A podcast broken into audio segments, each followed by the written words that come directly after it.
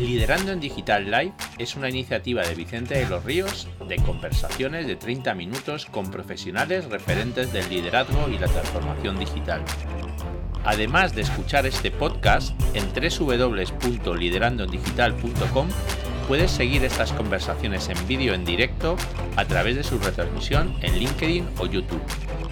También en esta web puedes suscribirte a la newsletter semanal Liderando en Digital, con un resumen de la actualidad de la transformación digital, el liderazgo, los negocios digitales o la tecnología. Hoy nos acompaña José Andrés López del FED, vicedecano del Colegio de Ingenieros Industriales de Andalucía Occidental.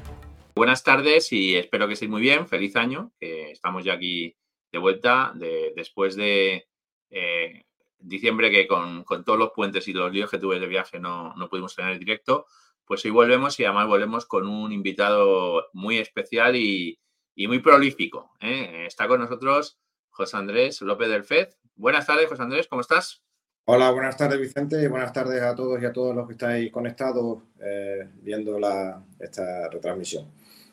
Pues nada, oye, que, muchas gracias por estar aquí con, nosotros hoy y, la verdad es que me, apetecía mucho porque, bueno, no, nos tenemos una, una, ya larga amistad, ¿no? Que además empezó casi de casualidad en un evento que coincidimos y luego mm. nos reencontramos y, bueno, pues mm, tenemos bastante relación y además nos seguimos mucho por las redes y, me parecía que, que, bueno, que eras un invitado fantástico para, para estar aquí, porque además eres un tío que tienes mucha experiencia y criterio. Con lo cual, pues, pues bienvenido aquí. Además, muy, muchas, gracias. Muchas, gracias. O sea, que, nada. Oye, eh, bueno, cuéntanos lo primero. ¿Quién, quién es José Andrés? Pues yo soy. Digo López del FED, no digo el otro, porque claro, tienes el problema de José Andrés. ¿eh? Yo soy eh, ingeniero industrial, nacido en Sevilla, y, bueno, pues he desarrollado mi carrera profesional generalmente en, en, en torno de la, del mundo de las operaciones y tecnología. ¿vale? A veces operaciones solas, a veces tecnologías solas, a veces combinadas, dependiendo del momento, pero, pero eh, en eso está. Hola. Eh, no, que estaba poniendo el, control de, esto y ha, salido también tu voz que, bueno, ¿y cómo llegas al mundo este de la ingeniería industrial? ¿no? Que... Pues, pues, pues, mira, un poco de, no te voy a decir de casualidad, pero mm, cuando uno es joven, pues las elecciones las toma muchas veces de aquella manera, ¿no? A mí siempre me había gustado mucho el cacharrear ¿eh?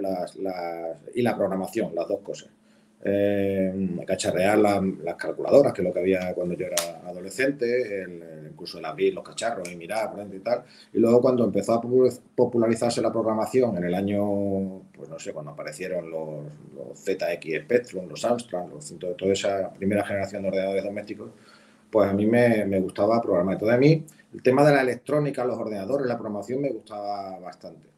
Y, pero el caso es que en Sevilla, en aquella época, pues no había otra ingeniería que no fuera la industrial. La, parte de informática estaba empezando, había sus ciertas dudas, total que mm, casi que por descarte y afinidad, pues digo, bueno, pues vamos a hacer industriales, que dentro de lo que cabe, pues también tiene bastante informática, tiene una especialidad que era electrónica y tal, y, por ahí empecé. Y luego, pues la verdad es que, digamos que esa afinidad por la, por la, por la tecnología, por la informática, por el mundo más digital, eh, me ha acompañado prácticamente en toda la vida eh, profesional, porque allá donde estuviera, donde estuviera haciendo lo que estuviera haciendo, siempre he intentado darle o añadir una capa o un barniz de, digital, lógicamente en función de la tecnología que hubiera en, cada momento, porque desde el año 94, ya acabé la carrera hasta ahora, pues imagínate tú lo que ha, lo que ha corrido. cambiado ligeramente esto, ¿no? Lo que ha corrido, sí.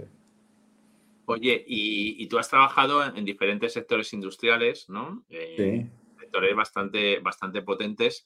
Cuéntanos un poco, ¿qué destacarías de cada uno de ellos en los que has estado trabajando?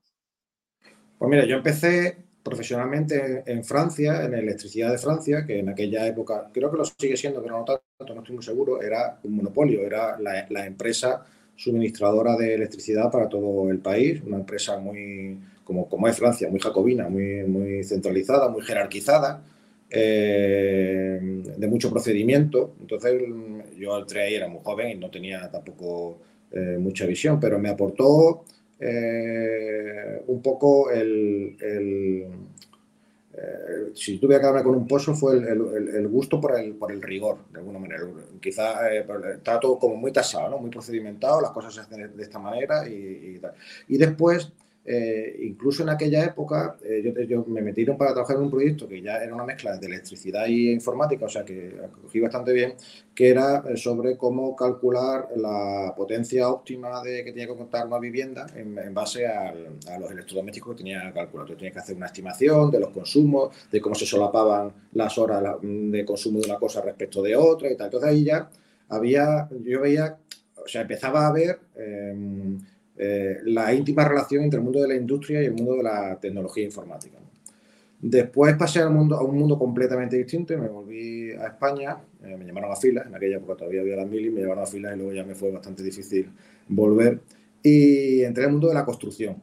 Y eso es una escuela de vida absoluta. O sea, eso no tiene nada que ver con la tecnología, por lo menos en aquella época, que yo no, no, no Pero eh, es una escuela de vida absoluta porque eh, a ti te ponían al frente de una obra que no deja de ser una empresita pequeña y tenías que gestionarlo todo. Eh, personas, eh, compras, producción, resultados financieros de la obra y, entonces era una escuela de vida, o sea, tenías que hacer absolutamente de todo. Y además tenías que acostumbrarte a resolver problemas muy rápido porque en las obras pasan muchísimas vicisitudes y en cualquier momento pues, puedes tener un problema y tienes que, tienes que reaccionar. Yo recuerdo eh, estar entrando un camión de hormigón con 6 metros cúbicos de hormigón por la obra y el sitio donde se iba a echar, eh, dos minutos antes, em, se había quedado inutilizado por una cosa que había habido. ¿no? Y bueno, ahora qué hago yo, qué me invento para que estos 6 metros cúbicos no se tiren a la basura. ¿no? Es un, es uno, yo creo que la construcción es uno de los sectores donde la toma de decisiones más eh, complicada, ¿no? Porque, prácticamente en tiempo real y, y, tienes que tener bastante cintura, ¿no? Sí, sí. Eh, ahí, entonces ahí aprendí, de, esa, mm, estuve como tres o cuatro años y lo que aprendí fue sobre todo eso, la, cintura, la vida real, ¿vale? Que no es la de la escuela de ingenieros, sino en el mundo de la, de la calle eh, puro y duro, cómo gestionar una empresa, porque al final te digo, y, la verdad, pero llegó un momento en que, en que ya digo, bueno, yo ya creo que aquí he aprendido todo lo que quería aprender y tuve la oportunidad de saltar el sector y salté al sector defensa en, Santa Bárbara Sistemas, en aquel momento era Empresa Nacional Santa Bárbara, que es una empresa estatal que luego la fue privatizada. Y empecé en un área completamente distinta. Empecé en el área de, un área de ingeniería, pero tuve poco tiempo. Luego empecé en la parte más de gestión, más, de gestión de la producción, operaciones, director de la fábrica, director de operaciones de la, de la, de la empresa, luego, luego vinieron eh, operaciones con IT, eh, y, ahora con, con, IT, sin IT, ahora estoy, y finalmente a donde estoy ahora mismo, que es responsable de, la parte de tecnología de información de, de toda la empresa, ¿no? y la que cubre lógicamente la digitalización de, los procesos. Eh, y los sistemas que... no te, no, te, no te aburres y como no te, como no te aburres... No, no, no, no, no, te aburres, eh, eh, encima eh, ahora eres el vicedecano del Colegio de Ingenieros Industriales de Andalucía Occidental, ¿no? Sí, sí, aquí está detrás el, el stand que lo corrobora. Sí, sí, sí. me pidieron, me pidió el decano que ha habido unas elecciones hace en noviembre del año pasado y me pidió el decano si quería acompañarle. Yo le dije, mira, eh, tú sabes cuáles son mis limitaciones y aún así las aceptas, pues encantado y muy honrado de que los compañeros vayan elegidos. Oye, ¿cuáles son los retos de la industria para ti en estos momentos? ¿no? Porque me imagino que es una época impresionante, ¿no? Desde el punto de vista de, bueno, es que, es que, se está juntando todo, ¿no? Se está juntando mucha tecnología, muchas disrupciones, mucha globalización, mucho ida y venida, ¿no? Sí, eh, la verdad es que, a ver, los retos de la industria son, en eh, la industria española en particular, que yo creo que es la, eh, la verdad es que son muchísimos. por un lado, la industria, hay cosas que son, no solamente son específicas de la industria, sino de la empresa española en general, que una es el, tamaño. ¿no? Las empresas son muy pequeñas en general y con ese tamaño de empresa es difícil de adquirir eh, una tecnología o un, cierto tipo de competitividad que les permita pues, seguir creciendo. La estadística está famosa de que me parece que era que el 95%, perdón, el, solamente el 5% de las empresas españolas tienen más de 10 personas. Es una estadística bastante demoledora. Después, el segundo problema que está ligado con la tecnología es el tema de la productividad. Eh, la productividad de la industria española pues, todavía está lejos de la media de la industria europea. Estoy hablando de media, lógicamente hay, hay sectores que son muy punteros y hay empresas que incluso dentro del sector desfavorecidos son muy punteras en lo suyo. Pero sí es verdad que eh, de media adolece de una falta de productividad y eso le hace unido, a lo, lo, que comentaba antes del tamaño, hace que, sean, eh, digamos, tengan difícil el acceso a la tecnología. Y luego hay otra cosa más, y es que la tecnología está cambiando tan rápido eh, em, que, que, eh, primero, el, estamos en un proceso en el que tipo anglosajón, en el que el ganador se lo lleva todo. Yo creo que allá donde, en cualquier sector donde vayamos, va a haber sitio para dos jugadores, en algún caso tres jugadores, digamos, eh, fuerte. Los demás lo van a pasar eh, regular. Y entonces, si no tienes mucho tamaño y eres poco productivo, invertir en tecnología que te hagan eh, te haga diferencial y, te, digamos, te ayude a, seguir creciendo o por lo menos no perder ritmo es muy complicado. Pero aquellos que sí están pudiendo, la brecha se abre cada vez más. O sea, los tiempos los que estamos viviendo es que todos los cambios son exponenciales y que, y que mm, eh, digamos, es una vez que has cogido el una cierta senda, eh, es difícil, es difícil, no digo que sea imposible, pero es difícil coger al, al, ganador o al, líder, al líder. Y entonces eh, es, es, complicado. Entonces, además, el otro día, creo que además lo compartí en LinkedIn, leí una noticia que no era muy esperanzadora que decía que el PIB, o sea, la aportación de la industria al PIB español había pasado desde el año 74, me parece, al principio de los 70, de ser de aproximadamente un 27% a estar ahora mismo de media en un 13%, eh, lo cual es un exponente clásico, otro más, ¿no? de que España es un sector terciarizado una empresa terciaria, perdón, un, país con muchas empresas de, servicios. de servicios, y si quitas eh, el País Vasco y Navarra, que sí que están en torno al, al 18 o 20%, lo cual fíjate cómo estarán algunas otras regiones para que la media sea el 13%. ¿no? Eh, em, pues todo eso la verdad es que eh, eh, dificulta, dificulta. Y hay, hay tanta complejidad, hay tantas novedades tecnológicas que muchas veces incluso a los propios mm, empresarios les cuesta optar eh, por, por, una, u otra, por, una u otra. Esto es como cuando vas a un restaurante que tienes un menú, una carta que es 19 platos y dices, no sé qué elegir. Y sin embargo te vas a tres y lo tienes claro, ¿no? Pues hay, un tema muy, hay un tema muy interesante, ¿no? Porque en general, en general en la industria, y cuando digo la industria, la gran industria y también la pequeña industria, ¿no?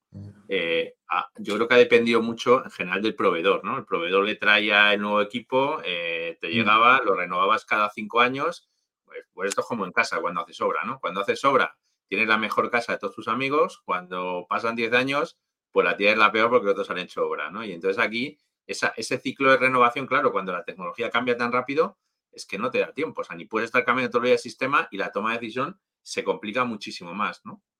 Sí, o incluso se pospone. Eh, eh, sí, bueno, claro. El, ahora estamos. Eh, hay, hay, mucha. Yo soy de los que piensan. El concepto este de industria 5.0, ¿no? Yo a mí me repele un poco porque considero que, eh, digamos, si bien la industria 4.0 eh, ha tenido una serie de innovaciones tecnológicas, eh, igual que la tuvo la primera revolución industrial, la, segunda, la tercera y la cuarta, que se la 5.0 no tecnológicamente aporta poco, tiene otras, otras dimensiones, pero no es una, yo no la llamaría propiamente una revolución industrial. Pero sea como sea, esta, eh, en 10 años hemos pasado de, no tener ninguna revolución industrial en nuestra memoria reciente a haber pasado la cuarta y la quinta. Entonces, esta, esta velocidad de acontecimiento, de, como casi como de moda, yo creo que no favorece eh, a una estabilización de, la, industria en general, porque al final el dinero eh, es el que es y para invertir hay que estar muy seguro de meter los euros. Si no, el tamaño, el tamaño es euros en un sitio equivocado, eh, pues puede estar jugando el futuro. El, tamaño te permite, bueno, pues que, que, llegues a más talento, que puedas tener más dinero para invertir, ¿no? quizás a lo mejor también es un reto en España, ¿no? De las la fusiones entre, entre industrias, o sea, entre, bueno, no entre industrias, entre grupos empresariales que permitan, bueno, pues el hecho de que tengas más tamaño te permite, te permite invertir, invertir bastante más. Oye, vamos a hablar un poco de, tecnologías, a ver qué, porque claro, es que haciendo una lista, ¿no? De las que hay por ahí que afectan a la industria, pues afectan todas, ¿no? O sea, todas o directa o indirectamente, algunas que todavía más directamente, ¿no? Ah, leí antes un, informe que para mí me parece buenísimo en el mundo digital de Activate, Activate Consulting, y hablaba de, lo llamaba spatial, Computing, ¿no? Esa computación espacial, ¿no? Y metía ahí la, realidad virtual y aumentada, ¿no? Eh, me imagino que, bueno, todo este tema, que por cierto, eh, me llegó ayer el email que van a vender las, las Apple, la, la Vision Pro, estas empiezan ya, creo que es el 2 de febrero, ¿no? Eh, ¿cómo, está, ¿Cómo está pegando este tema en, en, la industria? ¿no? Porque realmente sí que, hablando con gente, sí que se está utilizando ya, ¿no? Eh, tanto la aumentada como la, como la virtual, ¿no? Eh, cada vez más, cada vez más. Sobre todo se está usando, yo los casos de uso más exitosos que conozco son aquellos que están basados en, el área de la formación. ¿vale? En el área de, cuando digo formación me refiero a el, la capacitación. Formación barra capacitación, ¿vale?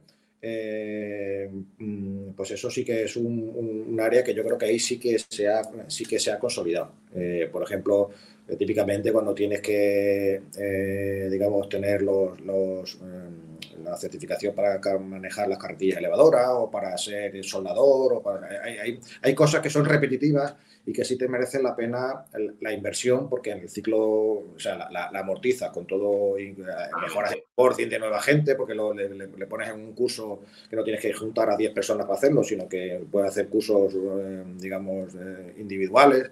Ahí, ahí sí que he visto que se han dado resultados con casos de negocio de éxito importante, porque una cosa es que la tecnología y eso tú, eh, siempre hemos hablado mucho de este asunto. Una cosa es que la tecnología esté madura y lo permita, y otra cosa es que haya casos de negocio que la hagan posible y rentable. O sea, no debemos olvidar que al final esta tecnología la paga el negocio eh, por un, con un fin que ganar, por lo menos no perder dinero, o sea, no, ser igual de competitivo, ganar más dinero, en fin, cada uno que lo llame como quiera. ¿no? Pero que aquí no se invierte tecnología por el amor al arte de invertir tecnología, sino para tener una rentabilidad. ¿no? Y entonces, eh, en todas aquellas áreas en las que sí que hay un retorno, pues yo sí la veo. Hay otras áreas que también se han publicitado mucho, pero que yo no es que no le vea el caso, sino que creo que todavía no está lo suficientemente maduro o que los costes de desarrollo no son tan, eh, no son tan baratos como para que haya un cierto retorno. Y es en los eh, en la parte de mantenimiento, en la parte de los mantenimientos, ¿no? El típico vídeo este que vemos de que llega el, mantenedor a una máquina averiada, se pone las gafas y la máquina le va guiando cómo tiene que repararlo, ¿no? Pues eso hay áreas en las que sí, cuando tienes una máquina que es la misma máquina la que has reproducido, la que has instalado o, similar, pero eh, en la industria hay muchas máquinas singulares, o sea, hay muchas máquinas que hay una o dos o tres o instalaciones, si no quieres llamar las máquinas.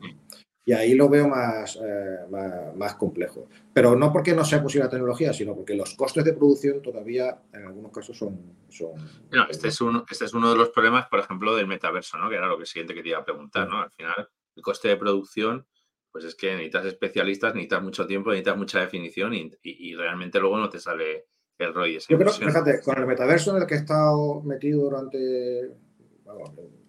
un poco más a fondo de lo que estoy ahora, yo creo que le ha pasado menos, pero un poco igual que lo que le pasó al primer metaverso famoso que fue Second Life. ¿no? y es que eh, ha llegado antes de tiempo. yo creo que la tecnología, eh, o, más que haya llegado antes de tiempo, que se han vendido eh, expectativas muy por encima de la realidad. Y eso tiene un, un, problema. Y es que a la gente cuando las, las, expectativas no se las satisface, genera una desconfianza y un descontento tal que necesitas prácticamente una nueva generación de gente a, eh, lo siguiente, que le pasó a Second Life, que ha pasado, ¿cuánto han sido? 15, 20 años, ¿no? Más o menos. No, no, mucho más, ¿eh? Mucho más. estamos hablando, yo creo que el 97, por ahí, ¿eh? O sea, yo me acuerdo de reuniones con Second Life 97. O sea, 97, 2017, sí, pues veintitantos años, sí. Eh, yo creo, yo sí creo que el metaverso tiene, tiene futuro. Le veo, por ejemplo, hay áreas en las que le veo. Eh, lo que pasa es que el metaverso no es para, no es para todo, ¿vale? Yo esto, de esto de tener las reuniones todos con sus gafas puestas y cada uno y tal, yo personalmente me parece, me parece poco realista. Pero, por ejemplo, hay, hay, áreas, hay áreas en las que es muy interesante eh, y es todo el tema, por ejemplo, del negocio de la moda. El negocio de la moda es un negocio eh, que es súper, mm, súper... De hecho, publicabas tú ayer, ¿no? O creo que fue ayer, incluso un artículo de McKinsey sobre, la tendencia de la moda, ¿no? Y, es muy interesante porque eh, el ciclo de preparación de las, de las colecciones es muy laborioso, es, muy, es muy laborioso, sobre todo eh, para, digamos, diseñadores de tamaño medio. Eh, teniendo en cuenta además que la mayoría de las producciones pues están en, en, Asia y tienen que ir y volver y mandas el patrón y tal.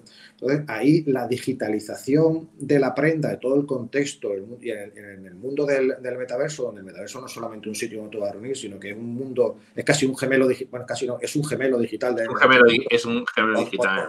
De una parte del mundo al menos ahí sí he visto desarrollos españoles, además, muy, muy, muy interesantes, los que sí que creo que, hay una propuesta de valor rentable. Yo ahí, quizás el metaverso, eh, lo que le veo es justo lo contrario que le veo hoy en día a la inteligencia artificial, ¿no? que le falta experiencia de usuario. La, inteligencia artificial está pegando el pelotazo como lo pegó el smartphone porque tiene en este momento una experiencia de usuario brutal, ¿no? que, le ha costado mucho. ¿no? Si te fijas la experiencia de usuario de hace dos meses. Porque sí, sí, sí, sí, no, no, pero, pero, pero un avión. No, la experiencia de usuario era matrices multiplicándolas. Sí, sí, no, no, pero, pero es que claro, de repente yo es que cada vez que abro el, el chat GPT, eh, entre el vocal y el no sé qué, ya puedes meterle ficheros, te puedes, le puedes pedir que te devuelva ficheros. Entonces, claro, es que la experiencia, hoy se lo decía una persona, digo, es que, es que la experiencia de usuario es lo que realmente está haciendo ha puesto tan cerca, que, yo creo que es una era clave de la tecnología, ¿no? Cuando hablabas tú de la programación, pues el, Spectrum molaba relativamente porque la experiencia de, uso era un poquito complicadilla, ¿no? Eh, y, eso es lo que ha ido cambiando la tecnología, ¿no? Esa, esa facilidad. Hablabas del gemelo digital. El gemelo digital para la industria es fundamental, ¿no? Y además yo creo que se compone de muchas piezas de otras tecnologías que, que realmente, bueno, eso es todas las cosas del mundo digital, que se beneficia de la integración con el mismo lenguaje de la tecnología, ¿no? De hecho, de hecho, a ver, aquí hay una, todas las tecnologías están interrelacionadas entre sí, porque la inteligencia artificial que tú mencionabas existe porque además existe la, nube, el gemelo digital existe también porque existe el, todo, un, o sea, todo el mundo del, Big Data. Cuando inteligencia artificial existe, pues existe la nube porque existe el Big Data, las dos cosas. El gemelo digital casi que tres cuartos de lo mismo, las simulaciones tres cuartos de lo mismo. El gemelo digital eh, tiene muchísima, y cada vez más, tiene bastante, más implantación. Lo que pasa es que eh, yo creo que todavía eh, no estamos ante, y de la misma manera que estamos, se dice inteligencia artificial, ¿cuándo llegará esa inteligencia artificial general, ¿no? la, que sepa, la que sepa de todo y grupo de todo, y que todavía no estamos ahí? Pues con el gemelo digital pasa un poco lo mismo. La gente se refiere, muchas veces te puede referir a, perdón, a gemelo digital eh, como si fuera una única cosa. Y en realidad para el mismo sistema físico, a día de hoy, es frecuente que tengas tres o cuatro gemelos digitales en función del, área o del aspecto de ese, de ese elemento físico al que te quieres referir. Eh, y que el, entonces, más que hablar de un gemelo digital, es más, mm, procede más a hablar de un ecosistema de gemelos digitales asociado a un bien físico. Por ejemplo, una máquina, ¿no? Si estás diseñando una máquina, pues si tuviéramos un, sistema, un gemelo digital perfecto, o sea, en sentido de que fuera una, una réplica digital de esa máquina, pues tendrías que en el diseño de un gemelo que incluyera eh, la documentación de diseño eh, de fabricación, con todos sus cálculos y todas simulaciones de qué pasa si pues esa máquina, pues yo sé, si una máquina rotativa, porque en lugar de girar a 3.000, lo giras a 4.000, cómo evacúa el calor, con fin, todo ese tipo de cosas, ¿no? Pero después también eh, te, pediría, te pediría que ese mismo gemelo digital gestiona, te hiciera una simulación, o sea, te analizara en tiempo real cómo, cómo está produciendo esa máquina.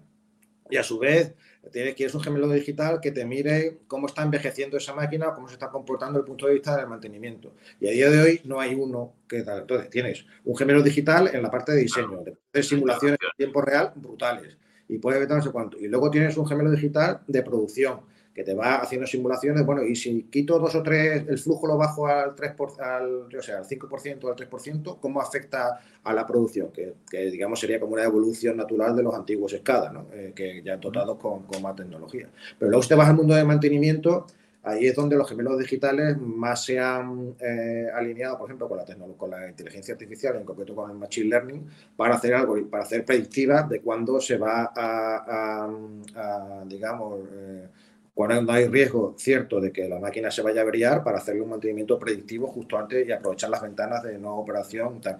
Entonces, eh, sí que hay, sí, yo te diría que incluso es posible que haya gente que tenga un gemelo digital y no sabe que lo tiene, ¿sabes? Eh, porque, porque, mm, digamos, está atacando a, a, una parte del ciclo de vida del producto en el que en realidad está trabajando con un gemelo digital y no está siendo consciente de lo que, de, lo, que hay, de la potencia de los datos que puede, lo que puede estar de, esos datos. Oye, eh, impresión 3D, ¿cómo lo ves? Pues... Eh, es un paradigma totalmente diferente, o sea, eh, es que es mm. conceptualmente cambia mucho el, tema, ¿no?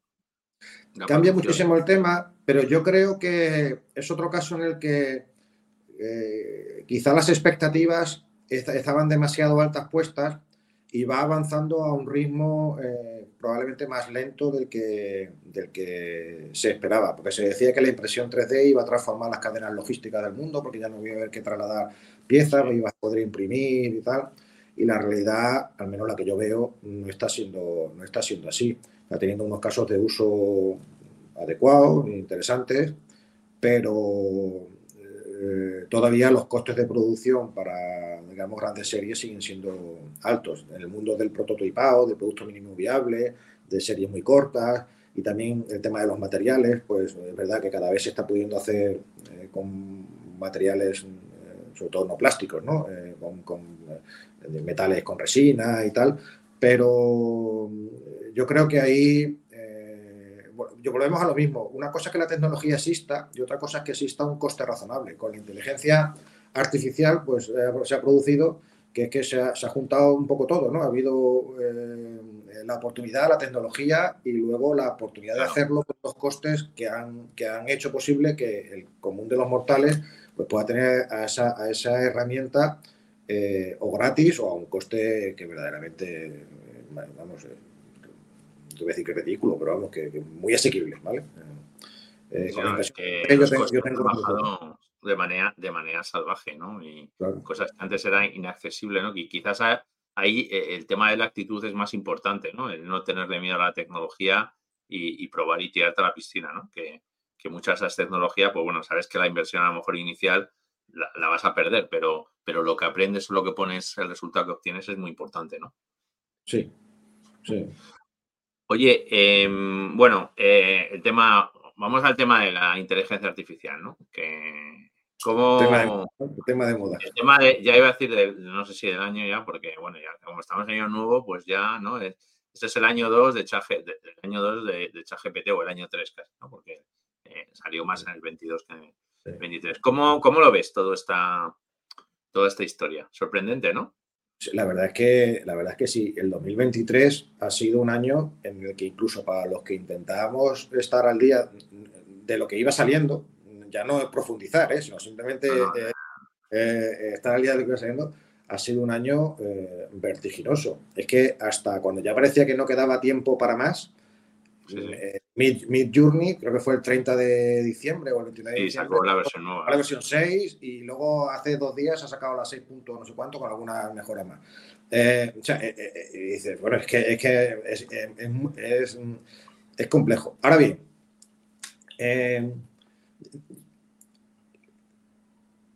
lo que puedes hacer con la inteligencia artificial generativa, quizás ChatGPT sea el, el, paradigma, ¿no? Porque le da le das un montón de información y te la trabaja y te la resuelve y tal. Está, está muy bien, te puede ayudará mucho a, una simplificación de muchos procesos en, las empresas. en septiembre más o menos salió un estudio de, me parece que era de Harvard o de por ahí de una de las, de las grandes de Estados Unidos, en el que empezaba ya a hacer cálculos, o sea, eh, más que cálculos, no, eh, medidas de cómo había aumentado la productividad de los empleados de una empresa que utilizaba, o de varias empresas, el estudio tenía una significancia, hombre, dentro de que era reciente, eh, cómo había aumentado la productividad de las empresas que usaban ChatGPT. Entonces, digamos que la conclusión que venía del artículo es que el que era muy bueno era un poquito mejor, como del orden de entre 1 y 5 puntos más mejor, pero el que era mediocre en sentido estadístico, no en sentido despectivo, pues es que se ponía al, nivel que era, que, era muy, muy, bueno. Entonces, eh, digamos que eh, automáticamente estas, estas herramientas mm, eh, bien usadas van a subir tanto el nivel de, el nivel de productividad de, las empresas porque va a hacer que el listón lo ponga el, más el, el, más alto de, la empresa, el más productivo. existe también el riesgo de, de bueno, eh, lo que comentábamos antes, salen tan, tantos modelos, hay tanta ebullición ahora de la inteligencia artificial que yo puedo entender que para una empresa, si tiene que decidir en qué tren se monta, es, complicado, es muy complicado, porque eh, tú puedes, cuando tú inviertes en una cierta línea tecnológica, eh, o sea, no, estamos hablando de empresas pymes que a lo mejor de una capacidad, de, como hemos hablado antes, una capacidad de inversión limitada. Entonces tienen que asegurar que si van por un camino, ese, dentro de, de, de los negocios según las cosas, perdón, que, que, ese va a ser importante. Y ahora mismo estamos teniendo que si ChatGPT, eh, que si Google con Gemini, que si Llama 2, que si eh, Mixtral, que para mí es, el, es uno de los, de, de los grandes revelaciones, ¿vale? Eh, que sí Claude también, eh, por decir cinco modelos de los más, de los más conocidos. ¿no? Eh, está claro que esto va a cambiar absolutamente la forma en la que las empresas competitivas van a gestionar su proceso interno. Pero también es verdad que hay mucho miedo, sobre todo en determinados sectores, a qué, a qué, pasa con la información que yo le meto a estos sistemas cuando le hago las preguntas o le doy datos para que me responden. O sea, están en la nube, hay, hay, recelo. No, digo si es justificado o no, pero la realidad es que hay, recelo. ¿no? En ese sentido, hay implicaciones eh, gordísimas, ¿no? Sí, entonces yo sí le veo muchísimo. Yo creo que este año va a ser el año, dentro de que aquí la bola de cristal no la tiene nadie, pero yo creo que este año va a ser el año de inteligencia artificial generativa, eh, va a ser el año de dos cosas. Por un lado, de los modelos nano, es decir, de los que son reproducibles en un, en un, en un cacharro como este, ¿vale? En un móvil, eh, eh, que es el Gemini Nano, por ejemplo, o el que Apple dice que va a sacar ahora, eh, que se va a ejecutar en el dispositivo y por tanto tus datos no se guardan a la nube, sino que una especie como de inteligencia artificial on the edge, ¿no? Como si fuera el IoT on the edge, pues yo creo que este va a ser, quizá no al principio del año, pero sí vamos a ver ya, entonces ya cuando tus datos no salen de, o sea, tú corres un algoritmo con tus datos, pero tus datos se quedan en tus dispositivos y además un dispositivo como un, como un móvil, ahí podemos ver otra nueva explosión. Y el otro que tenemos que ver, yo creo que también va a ser muy interesante y está ligado, es a los, a los open source, a los, a los, a los modelos open source tipo eh, 2, que no es exactamente open source, por mucho que Meta lo haya dicho así, pero bueno, por lo menos ha abierto algo del algoritmo o Mistral, ¿no? los franceses, que, que, son modelos no muy grandes que dan y que tú lo puedes tener en tus servidores y que para todo lo que es la gestión del conocimiento en las empresas eh, va a ser brutal, va a ser brutal. Pero ahí nuevamente creo que la ventaja competitiva va a estar en aquellas empresas que tengan eh, una buena política de gobernanza del dato. La gobernanza del dato yo creo que es la piedra angular de todas estas cosas, porque sin datos, que es la comida de, todo lo que hemos hablado, gemelo digital, inteligencia artificial, big data, sin datos, estos sistemas no comen. Eh, es, la, es la clave, ¿no? Y, yo creo que también hay un tema, además de, los datos, que honestamente hay que saber preguntar muy bien, ¿eh? O sea, que no... Eh, yo creo que le va a sacar a mucha gente las costuras, ¿eh? Porque lo, del, lo del prompt engineering, que suena un poquito a coña, ¿no? Parece, joder, es que al final ya no es, ya no es un tema de que sea una carrera, es que es, el conocimiento que tú tienes de un negocio, ¿no? Cómo le preguntas al bicho o cómo le das la, información de entrada, que al final, bueno, pues es tan importante como cuando te dan un... Esto es como si te dan en un examen, te dan el... Te dicen, no, no, usted se tiene que buscar las preguntas del examen, ¿no?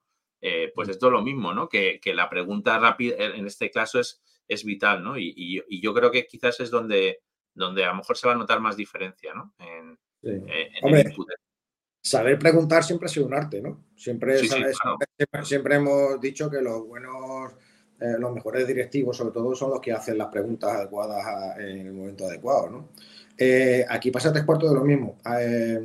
Eh, yo creo que, fíjate, una de las, mm, una de las mm, mm, cosas que sí que convendría, en las que sí que convendría formarse, más allá de saber, y las empresas deberían invertir, fíjate, no es, no es tanto en, herramientas en concreto, sino en, formar a la gente en pensamiento computacional.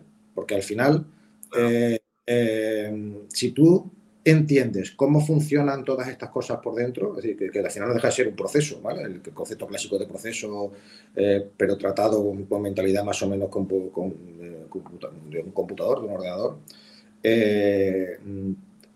ya sabes cómo le tienes que hacer las preguntas porque sabes en qué idioma está hablando el del otro lado. Por mucho que tengas una interfaz eh, muy amigable, no nos olvidemos que lo que detrás es, un ordenador, ¿vale? Y que tiene una, cierta lógica.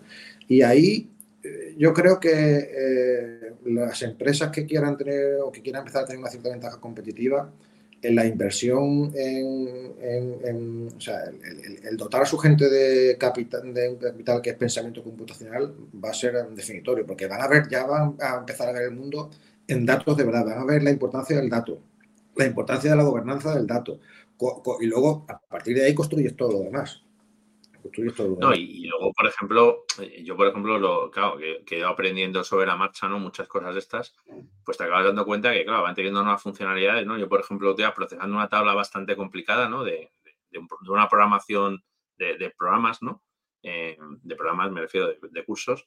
Eh, pues básicamente me di cuenta que digo, coño, si le digo, oye, mira, te mando un fichero de ejemplo y quiero que me lo hagas así, y esos son los primeros cuatro resultados, pues no había caído nunca en hacer eso. Digo, joder, pues mira, es que la forma de pensar que tiene el bicho, ese tipo de ayudas son muy importantes porque le estás diciendo, coño, la solución es esto, ahora házmelo de manera más extensiva.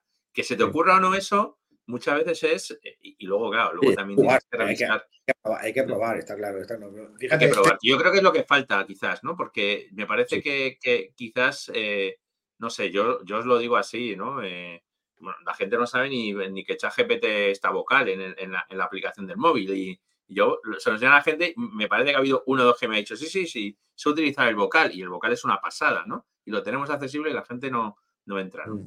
Oye, el ingeniero, el ingeniero industrial, eh, me imagino que la formación actual, pues, claro, ha cambiado radicalmente y, bueno, pues, bueno, pasa con lo mismo en el teleco con todos, ¿eh? Que, que meterle mano a todas estas cosas a la vez que van cambiando, pues es ya lo de los platos, ¿no? La cabra, los platos y tal. ¿Cómo lo estáis viviendo en el colegio? Hombre, pues a ver, em, el problema es que esto va a tal velocidad que no puedes pretender que los planes de estudio de las carreras, o sea, es que si, alguien hubiera preparado un plan de estudio de una carrera en noviembre con la del 22, con la tecnología que había el 22, tendría que haberlo rehecho. Si, hubiera querido, digamos, seguir muy, muy de cerca la ola de la onda, ¿no? Pero tiene que haber hecho casi como dos veces a lo largo de 2023, ¿no? Em, eh, yo creo que, fíjate, eh, precisamente en el colegio de, ingenieros hicimos, teníamos hasta, hemos tenido durante los últimos 15 eh, años o algo así, un lema que era con el que, digamos, poníamos muchas veces debajo de nuestras acciones y tal, hacemos que las cosas funcionen. y es, es una frase típicamente ingenieril, ¿no? Hacemos que la, que las cosas funcionen. Pero el año pasado, a finales del año pasado, hicimos una, una encuesta entre todos los colegiados, somos más de, más de 3.000, y un poco cómo veían ellos precisamente eh, el, ingeniero del, futuro, o sea, cómo, cómo, qué, qué, frase o qué concepto definiría mejor al ingeniero del, bueno, no del futuro, del presente, del siglo XXI. Y curiosamente, eh, la, eh, la, frase que salió, eh, digamos, más, más repetida entre los 3.000 colegiados fue solucionar problemas, superar límites. Y en concreto esta segunda parte de la, de la definición. Entonces, respondiendo a tu pregunta, ¿cómo veo al ingeniero del siglo XXI? Pues obviamente los conocimientos van a seguir siendo importantes. La, la, y en ese sentido, yo creo que, por ejemplo, eh, la, proliferación de títulos de grados en ingeniería diversos probablemente no ayude mucho, pero va a ser eh, alguien capaz de eh, continuamente estar superando los límites. Aquel, que es capaz de probar que supera los límites y está continuamente, digamos, en, el, en, la frontera, ¿no? como esa, el otro día escribí un artículo sobre las misiones eh, españolas. ¿no? Que te iba a preguntar de él, el artículo este de Esos misioneros jesuitas ¿no? que estaban en el borde de la frontera, ¿no? Allí pues así, así un poco los, así un poco los vemos. El, eh, la, forma, la formación yo creo que tiene que ir, por supuesto los conocimientos técnicos siguen siendo necesarios, eso no, pero cada vez más va a ser necesario el tener eh, otro tipo de, eh, de, capacidades, de capacidades eh, como precisamente, como decía, pensamiento computacional, que no por ser hecho de ser ingeniero, mucha gente lo tiene. O sea, no, no, tiene, O el pensamiento crítico, el pensamiento, el pensamiento abstracto, quizás, quizás sí. y va a ser una persona que va a tener que estar continua, continuamente reciclándose. reciclándose. Eh, mm, eh, yo, recuerdo haber leído un, estudio, eso lo repito con cierta frecuencia, de que la gente de mi generación, más o menos, pues estadísticamente hablando, tiene que reinventarse como dos veces a lo largo de su carrera, ¿vale? Más o menos, como si tuvieras que... La gente de la generación de ahora, las estadísticas dicen, la estimación dice, se va a tener que reinventar hasta cinco veces a lo largo de su, de su carrera profesional. Eso te implica que tienes que estar continuamente eh, manteniendo el día en, nuevas, en nuevas eh, eh, tecnologías, en nuevas capacitaciones, en, nuevas cosas que, que, salen. Yo creo que la formación continua en el ingeniero, y en el colegio lo estamos viendo porque somos un colegio que, que que invierte mucho, que, que facilita mucho la formación continua de los colegiados y, y, y es súper demandante. O sea, eh, con los conocimientos con los que tú acabas en la escuela, antes te podía, podía vivir como ingeniero muchos años y ya no es así. Ya no es así.